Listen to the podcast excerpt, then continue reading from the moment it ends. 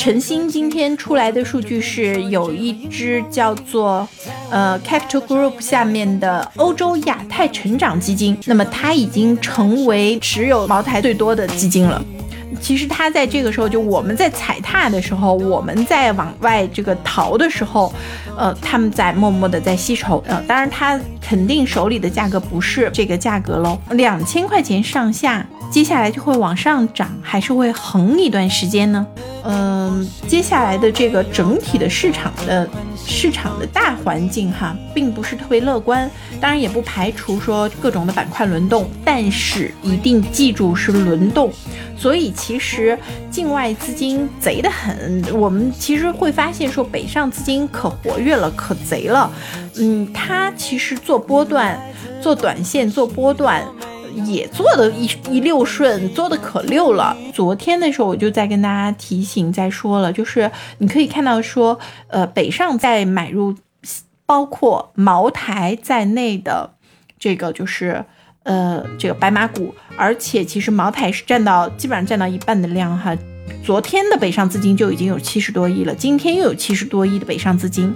其实，在这里我并不认为说马上白酒就会能够涨上去，反而是因为它这个数据出来之后，可能就会有一些呃一些资金也会跟着进去，那它顺手再来赚一波波段的这种可能性会比较大，因为现目前整体市场行情是不会立刻起来的。那在这个过程当中做做波段，何乐而不为？多赚点钱，何乐而不为呢？其实接下来的大盘哈。就是人就不是很乐观，人就要做调整。那么如果是人就要做调整，现在，嗯，茅台立刻会起来吗？我觉得不会立刻起来。那么能做的事情其实是，既然它这个数据被揭出来了，那么很多呃内资啊，可能又也会去抢。那抢的时候，他顺便这个这个再做个波段。其实我们其实其实通过。呃，我我其实一直都在跟大家讲，观察北上资金和南下资金哈，就是资金其实是非常重要的。你可以看到说，呃，外资其实他也很喜欢做波段，他趁着这个过程当中做波段并不少啊。所以其实，在就是呃，在这个过程当中，我们可以看到说，在大盘不是很理想的情况下，那么板块轮动的情况下，白酒现在这个位置，它可能还会上上下下去去这个就是。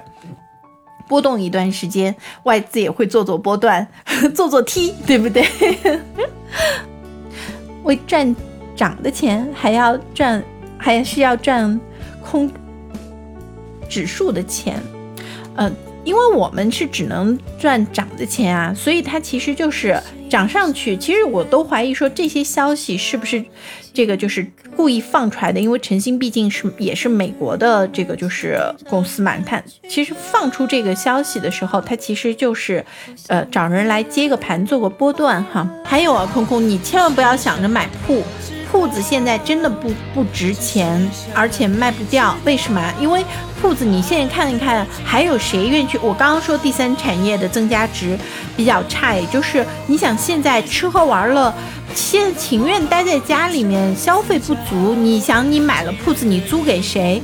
你自己又不能住，你只能用来做生意，那太贵了，就是这个性价比太低了。所以你千万不要再去想的是买旺铺，不要想这个事情，就是买住的房子。还有一个那个书记，你也是说是这个商住商用商用住房哈。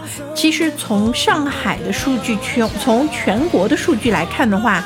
商用住房或者说商住两用房，它的一个上涨的幅度是没有住房的上涨幅度高的。为什么？